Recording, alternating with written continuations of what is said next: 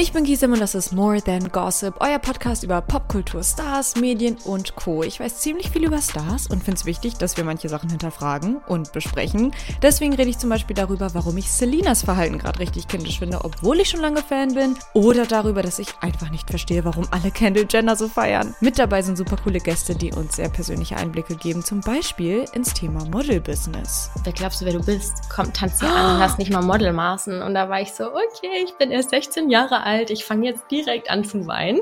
Wir reden über Trends, Theorien und alles, was euch bewegt. Ich sage, dass ich zur Therapie gehe oder ich sage, dass ich Depressionen habe, aber will keine zum Beispiel irgendwie Tipps geben. Bei More Than Gossip gibt es keine Tabus und wir beleuchten auch dunkle Themen. Ich hatte in der Grundschule regelmäßig irgendwie eine blaue Nase oder keine Ahnung, blaue Flecken im Gesicht aber ich wurde nie darauf angesprochen tatsächlich. Ihr bekommt außerdem Hintergrundwissen, das ihr vorher noch nicht hattet. Edison ist halt wirklich Classic 2000s Pop. Hat die schon mal live performt?